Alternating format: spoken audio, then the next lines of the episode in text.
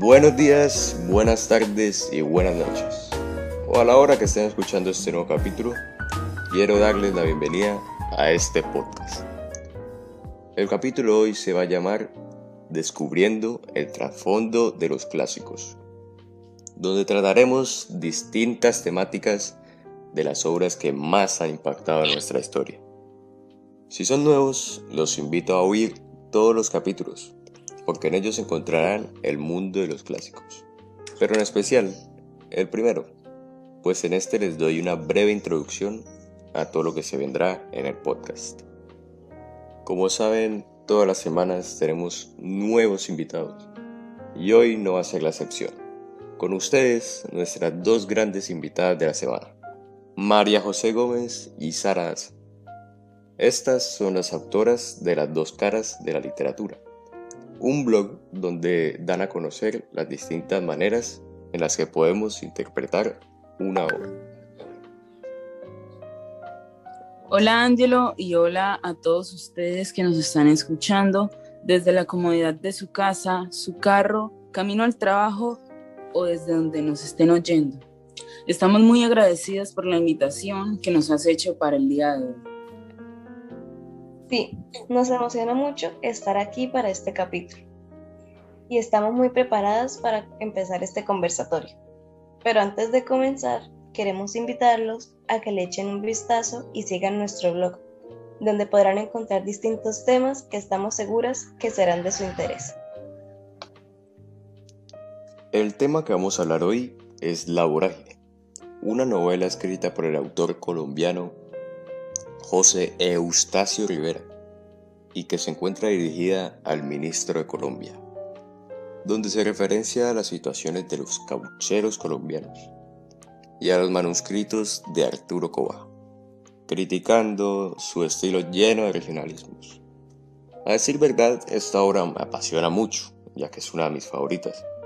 Antes de comenzar, les quiero recalcar que estaremos hablando solo de la primera parte de la obra, Espero muy pronto los otros capítulos donde esperemos que nos acompañen de nuevo. Bueno, Angelo, nosotras encantadísimas de volver por acá. Pero hablando ya de la obra, no comparto mucho tu opinión, ¿sabes?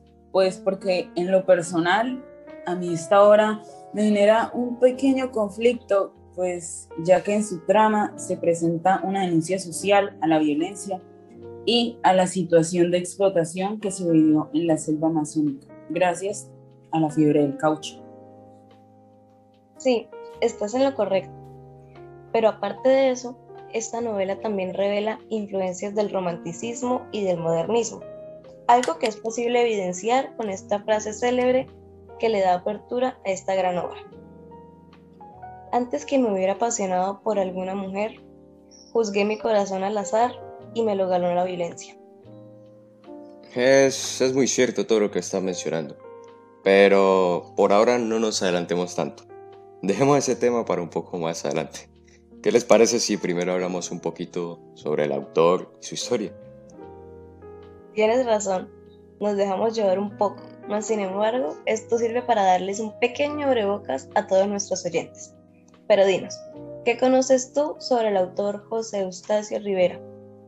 Bueno, sabemos muy bien que José Eustacio Rivera nació el 19 de febrero de 1888 en Neiva, del Huila, del Huila, Colombia. Este falleció en Nueva York el 1 de diciembre de 1928. Él le dio lugar a sus estudios en los colegios de Santa Librada, de San Luis de Gonzaga Elías y en la Escuela Normal Central de Bogotá. Cuando se graduó, se matriculó en la Facultad de Derecho de la Universidad Nacional. Y este también adquirió un doctorado en Derecho y Ciencias Políticas. Rivera es muy conocido por toda su poesía. Él escribió varios sonetos de corte parmasiano publicados en el libro Tierra de Promisión en 1921 pero su consagración como autor le vino de la mano de su obra cumbre, la novela La Vorágine, la obra que estamos hablando el día de hoy. Esta fue publicada en 1924 y pues podemos ver que es una obra donde se puede encontrar un corte naturalista. La verdad es considerada como la gran novela de la selva latinoamericana. Como ya lo mencionamos, Rivera obtuvo un doctorado en ciencias políticas y aunque no podemos asimilar bien que él aparte de seguir con su carrera de abogado, logró desempeñar su otro sueño, que era escribir poesía. Pero aparte de esto, pudo laborar como abogado. Fue diputado al Congreso e inspector del gobierno en las explotaciones petrolíferas del Magdalena. También fue representante de nuestra patria en México, Perú y Cuba. Por último, participó en la fijación de los límites entre Venezuela y Colombia. Bueno, ya que hablamos un poco sobre Rivera, podemos empezar a hablar sobre la trama de esta particular obra. Hay algo que yo quiero recalcar y es la idea principal. Pues como ya sabemos, prácticamente la mayor parte de esta obra es narrada por Arturo, Arturo Cova, nuestro protagonista. También sabemos muy bien que él huyó con su amante Alicia hacia Casanare. En la vorágine, algunos de los temas que más sobresalen son la naturaleza de los llanos colombo-venezolanos y su influencia en el carácter de sus personajes. También algo que podemos evidenciar es la denuncia social de la violencia y los romances malogrados. Coba cuenta que Alicia estaba condenada a casarse con un terrateniente viejo y adinerado, pero ella sin compasión lo traiciona con Coba.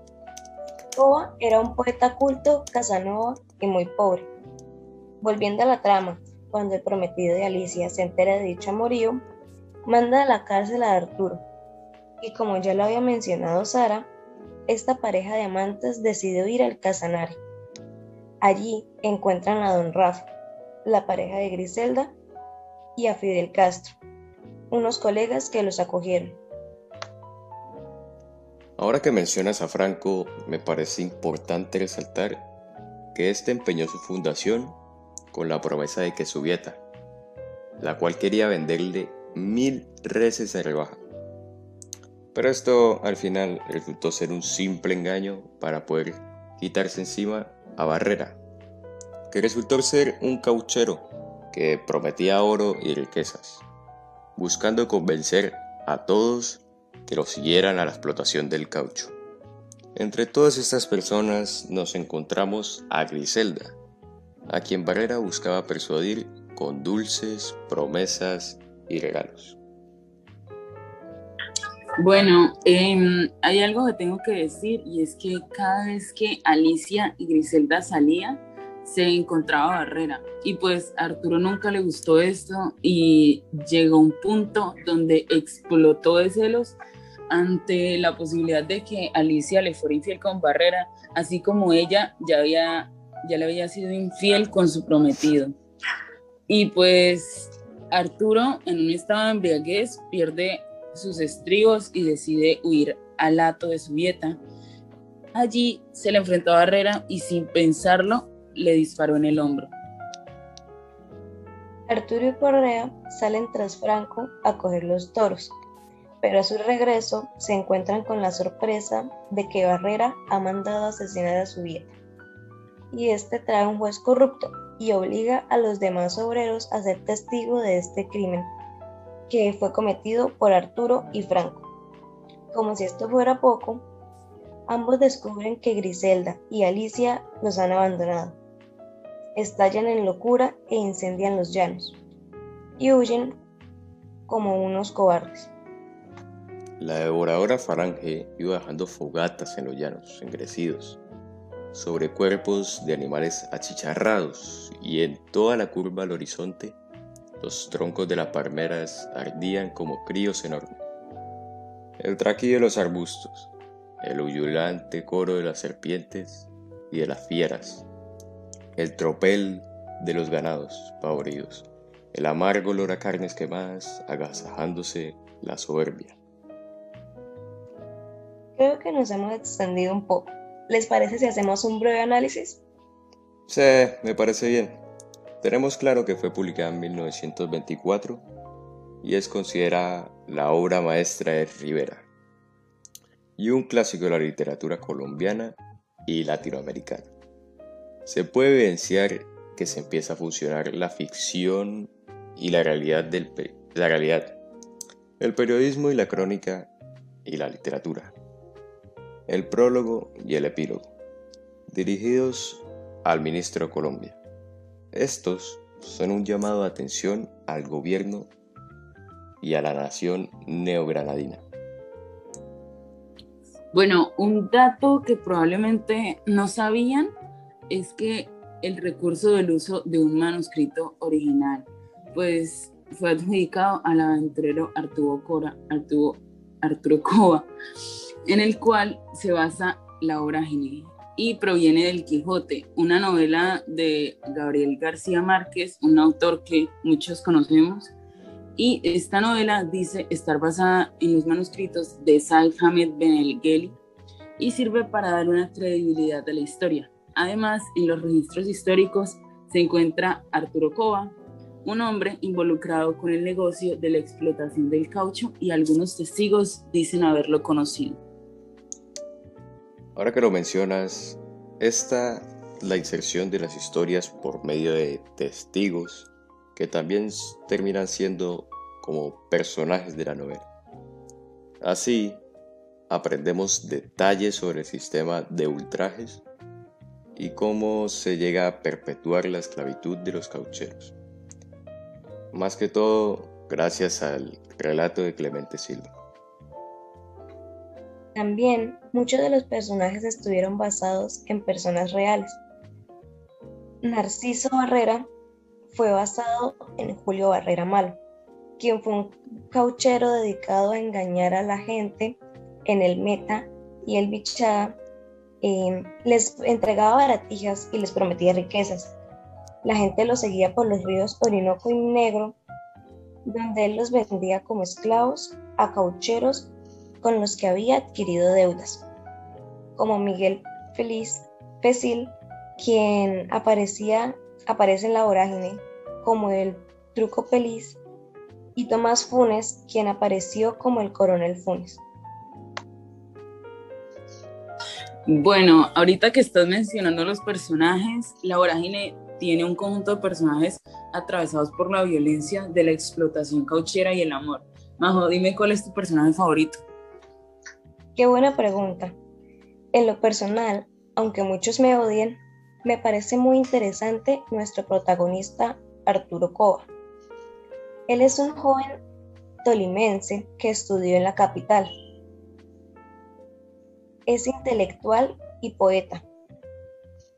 Buscado, buscando escapar de la cárcel, decidió ir con su amante, Alicia. Él tiende a soñar despierto, cavilar y divagar. Vive enamorado del amor más que de alguna mujer en específico. Y tiene cierta nostalgia romántica. Sueña con enamorarse perdidamente, con envejecer junto a su amada y en algún lugar remoto con una vida sencilla.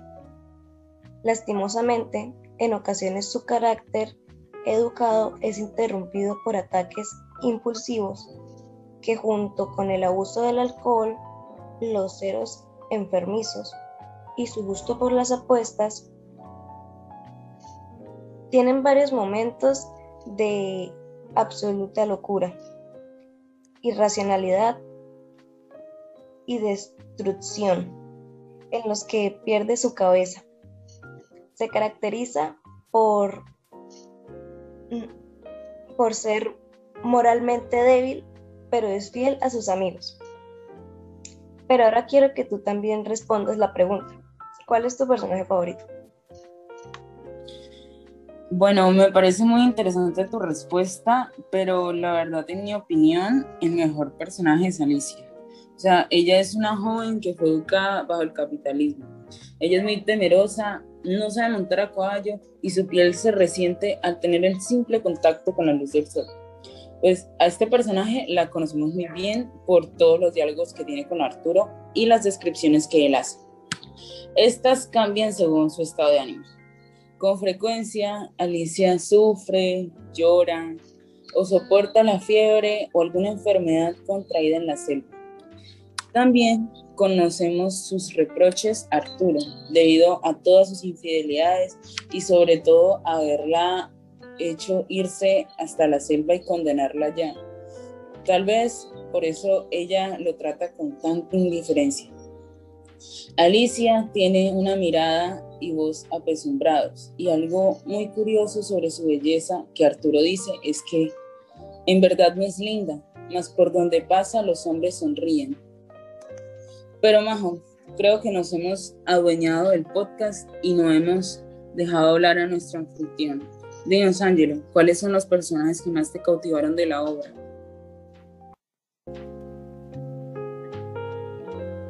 No se disculpen, al contrario, me he quedado muy intrigado por todo lo que están diciendo. Y respondiendo a tu pregunta, la pareja de Griselda y Fidel Franco me atrapó. Si describimos a Griselda, es una mulata alegre, coqueta y recochona. Es amable, amistosa, aunque sea la esposa de Fidel Franco, coquetea mucho con Arturo Coba y es una de sus amantes. A pesar de ser una de sus amantes, es una amiga de Alicia.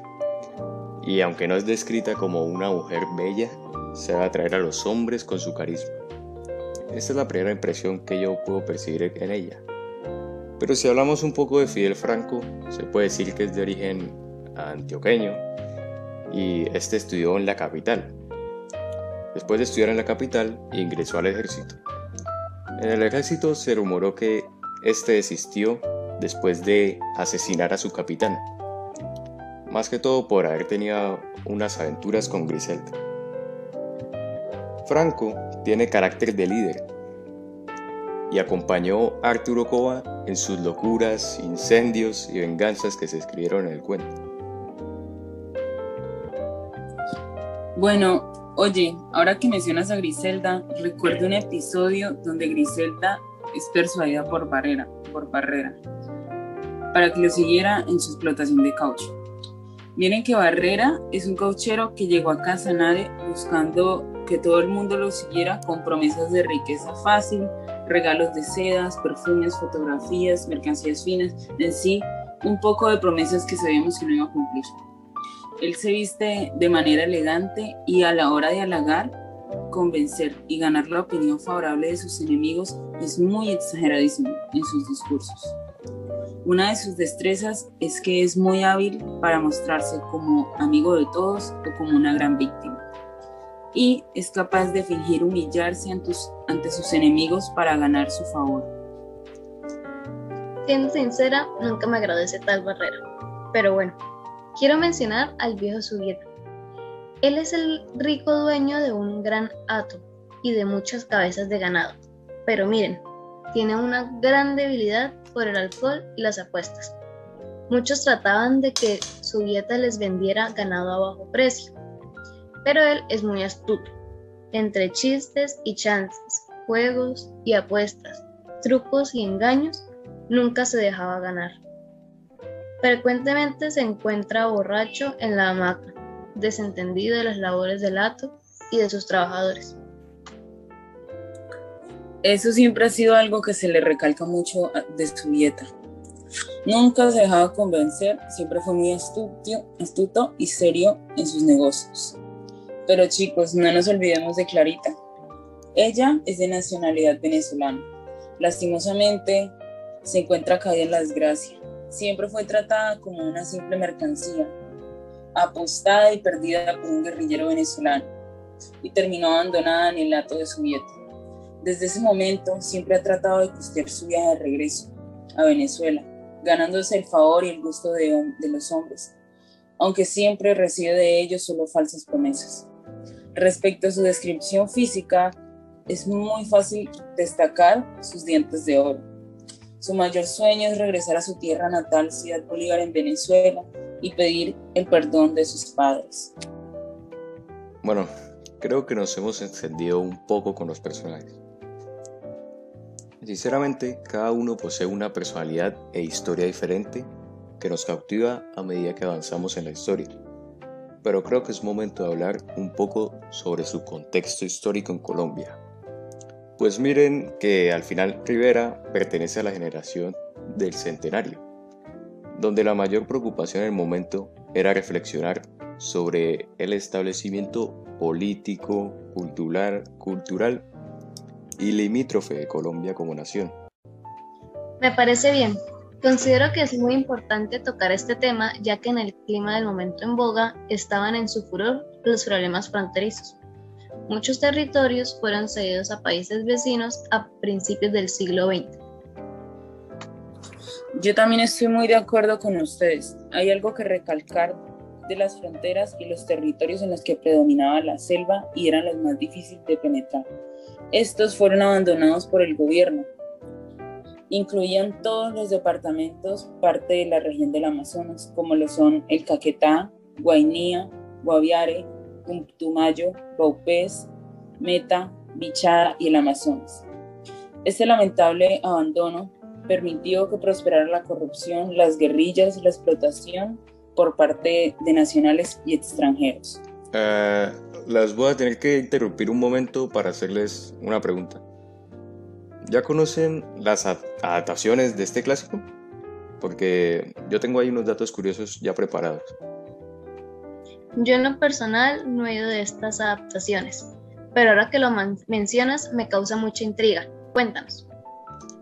Lastimosamente, José Eustacio Rivera, cuando falleció, se encontraba en medio de las negociaciones para vender derechos cinematográficos de esta novela.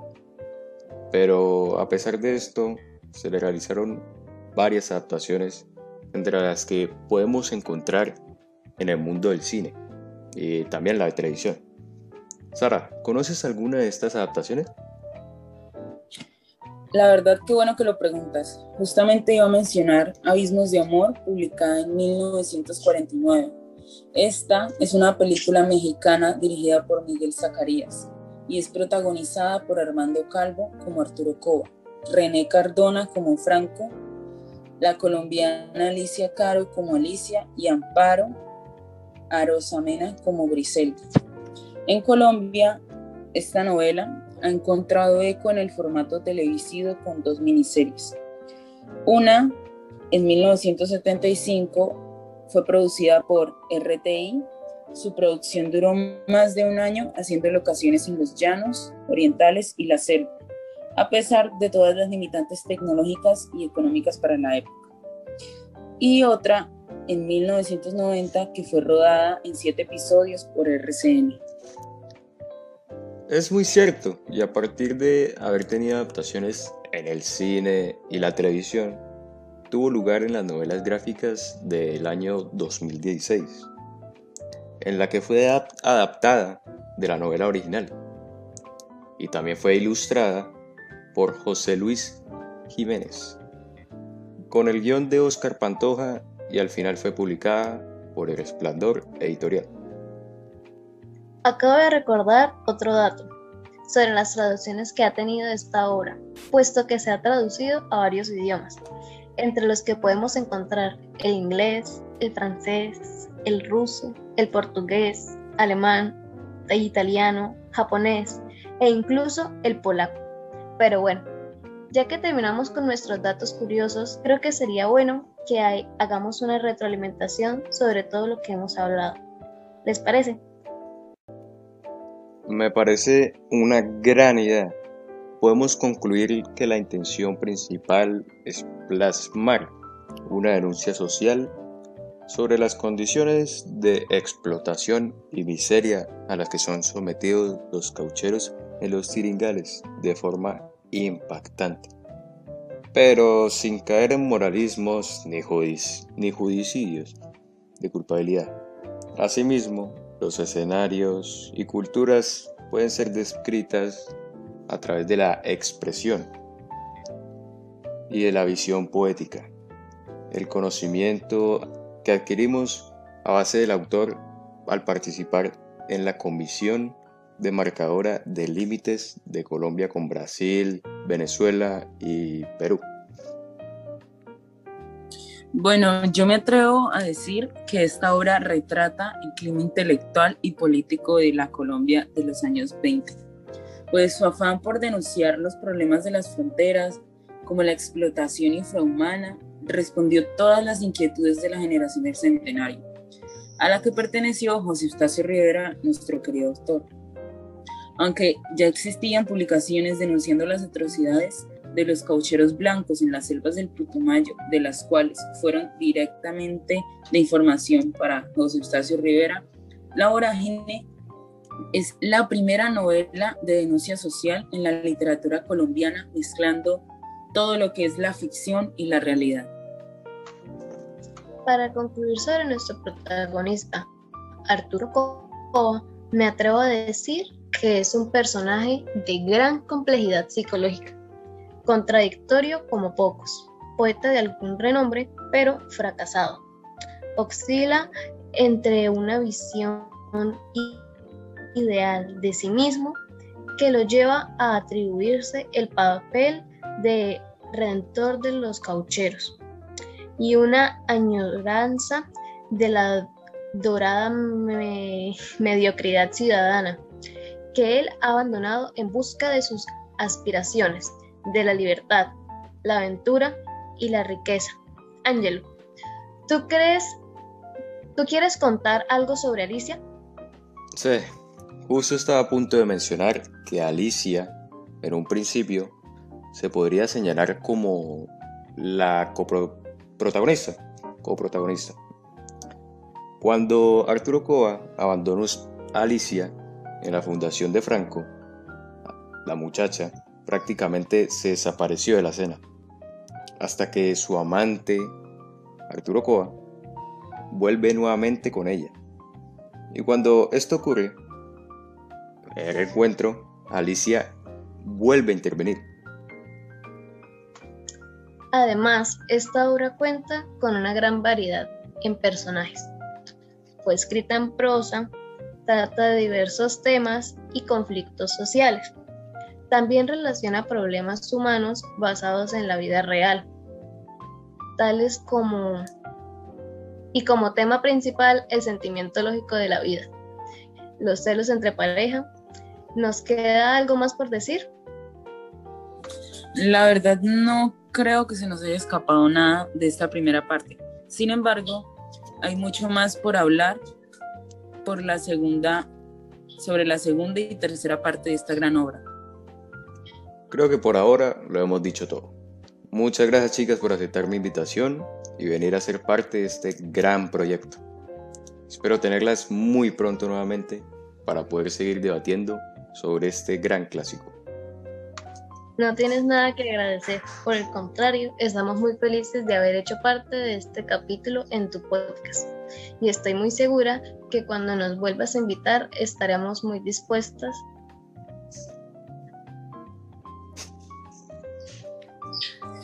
Sí, concuerdo contigo, Majo. La verdad, este capítulo fue muy interesante.